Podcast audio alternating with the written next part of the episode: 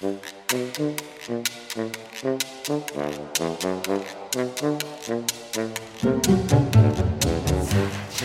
man nicht tanzen kann, das kann man auch nicht spielen. Diesen Satz hat Sarah Willis immer wieder gehört bei ihren Ausflügen in die kubanische Musik und ihn sich zum Leitspruch genommen für diese Produktion.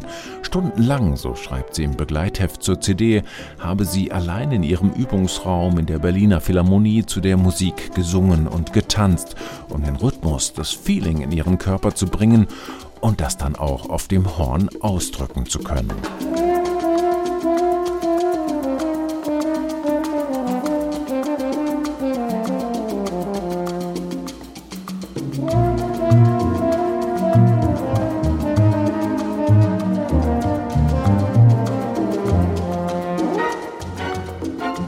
Mühe hat sich gelohnt und war doch eigentlich gar keine Mühe, sondern eine reine Freude. Jedenfalls, wenn man im Ergebnis hört, wie Sarah Willis mit ihren kubanischen Freunden vom Havana Lyceum Orchestra hier musiziert.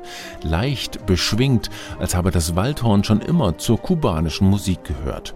Mit ihrem Projekt Mozart im Mambo hat Willis jedenfalls einiges getan, es dahin zu bringen.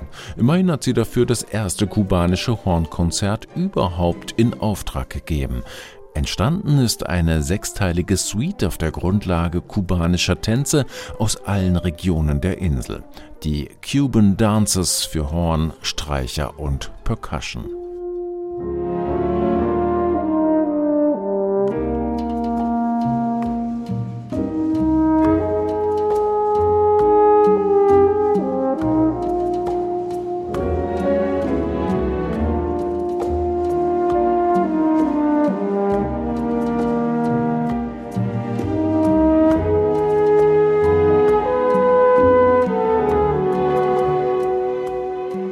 Un bolero para Sara, Saracha, Un Changi Pasari.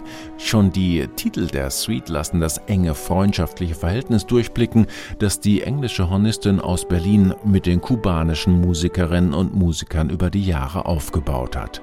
Mozart im Mambo, das ist ein Herzensprojekt ein Geben und Nehmen über den Atlantik hinweg, von dem beide Seiten profitieren. Schon das erste Album war ein Hinhörer, ein weltweiter Erfolg, jetzt also die Fortsetzung. Aber wo ist eigentlich dieser Mozart und warum überhaupt Mozart?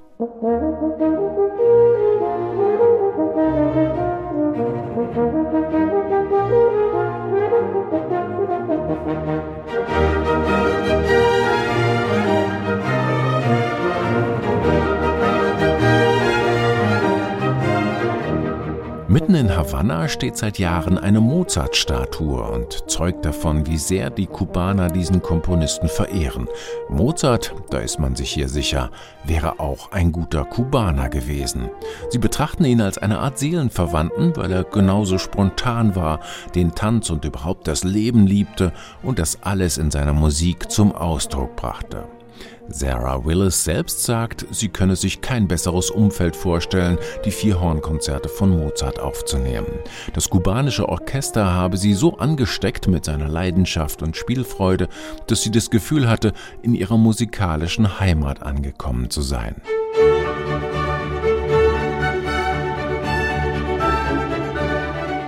Mitten in der Nacht, um dem Verkehrslärm in Havannas Straßen zu entgehen, haben sich Sarah Willis und das junge Havana Lyceum Orchestra in einer Kirche getroffen und die ersten beiden Hornkonzerte von Mozart aufgenommen.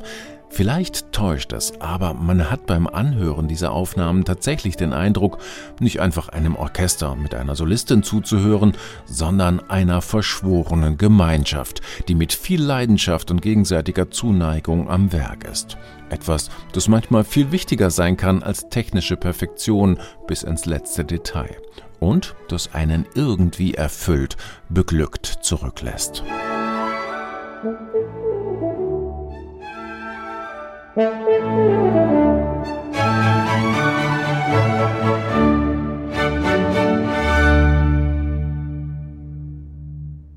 CDs in HR2 Kultur. Weitere Rezensionen auf hr2.de